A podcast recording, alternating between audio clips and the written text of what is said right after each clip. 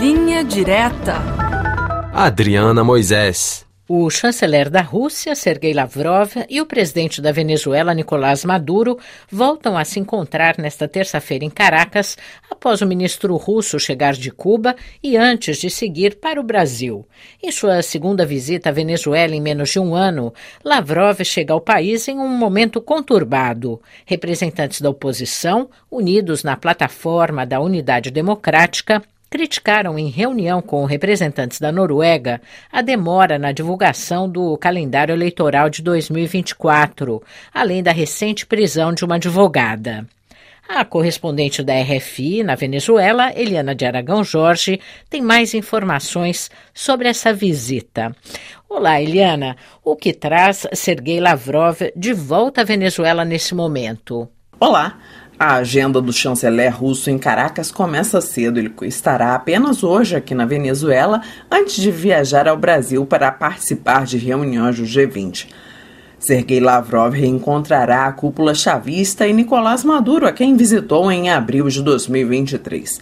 Ambos os países assinarão um memorando de entendimento sobre cooperação para neutralizar medidas coercitivas unilaterais, ou seja, uma espécie de blindagem a possíveis ações de países críticos aos governos de Rússia e Venezuela. O executivo não deu maiores detalhes da agenda, mas Rússia e Venezuela devem revisar parte dos 300 acordos já assinados nas áreas de agricultura, energia, financeiro, turismo e cooperação militar. Para Lavrov, a Venezuela é para a Rússia um dos seus parceiros mais confiáveis.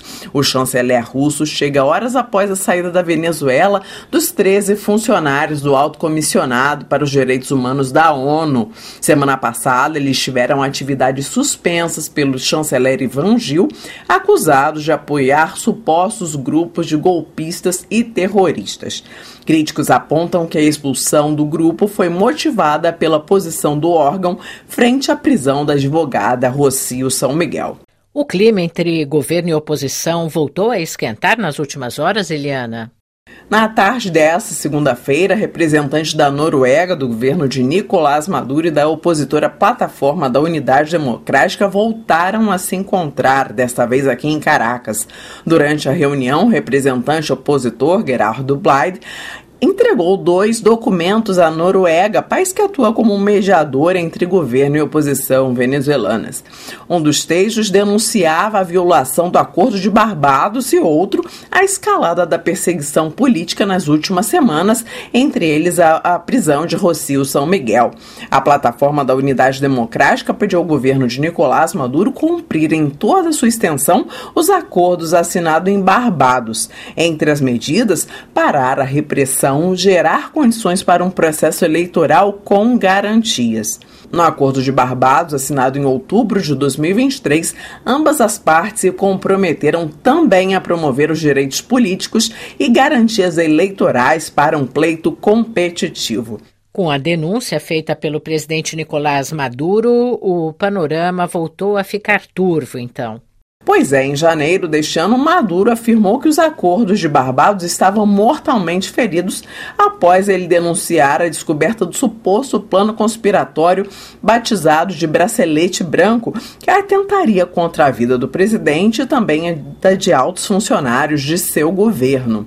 Foi no contexto desse suposto plano que a advogada, especialista em temas militares e presidente da ONG Controle Cidadão, Rocil São Miguel, foi presa no aeroporto há pouco mais de uma semana por agentes do Serviço Bolivariano de Inteligência e da Direção-Geral de Contra-Inteligência Militar.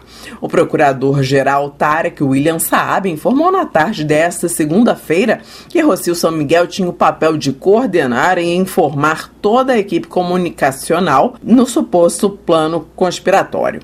Como está a situação da advogada Rocil San Miguel, Eliana, e quais as perspectivas para o caso dela? Olha, apenas neste domingo, Rocil São Miguel teve direito a receber visita. A filha Miranda informou que sua mãe está forte e muito confiante de sua inocência. Após ser detida no aeroporto internacional de Maiquetia no último dia 9, Rocio São Miguel ficou desaparecida por cerca de 100 horas. São Miguel então foi levada a um tribunal, mas na audiência ela não pôde escolher seu advogado de defesa. Rocio está detida no Helicoide, a sede do Serviço Bolivariano de Inteligência e considerada uma das piores prisões aqui do país. Funcionários da Direção-Geral de Contra-Inteligência Militar revisaram a casa de Rocílio São Miguel, de onde levaram 20 mapas da Venezuela. De acordo com o procurador, os mapas seriam utilizados nas supostas conspirações do plano Bracelete Branco. A prisão de Rocílio São Miguel gerou fortes críticas da comunidade nacional e internacional.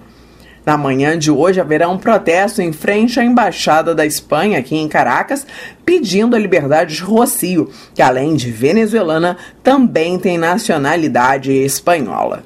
Obrigada, Eliana de Aragão Jorge, falando da Venezuela para a RFI.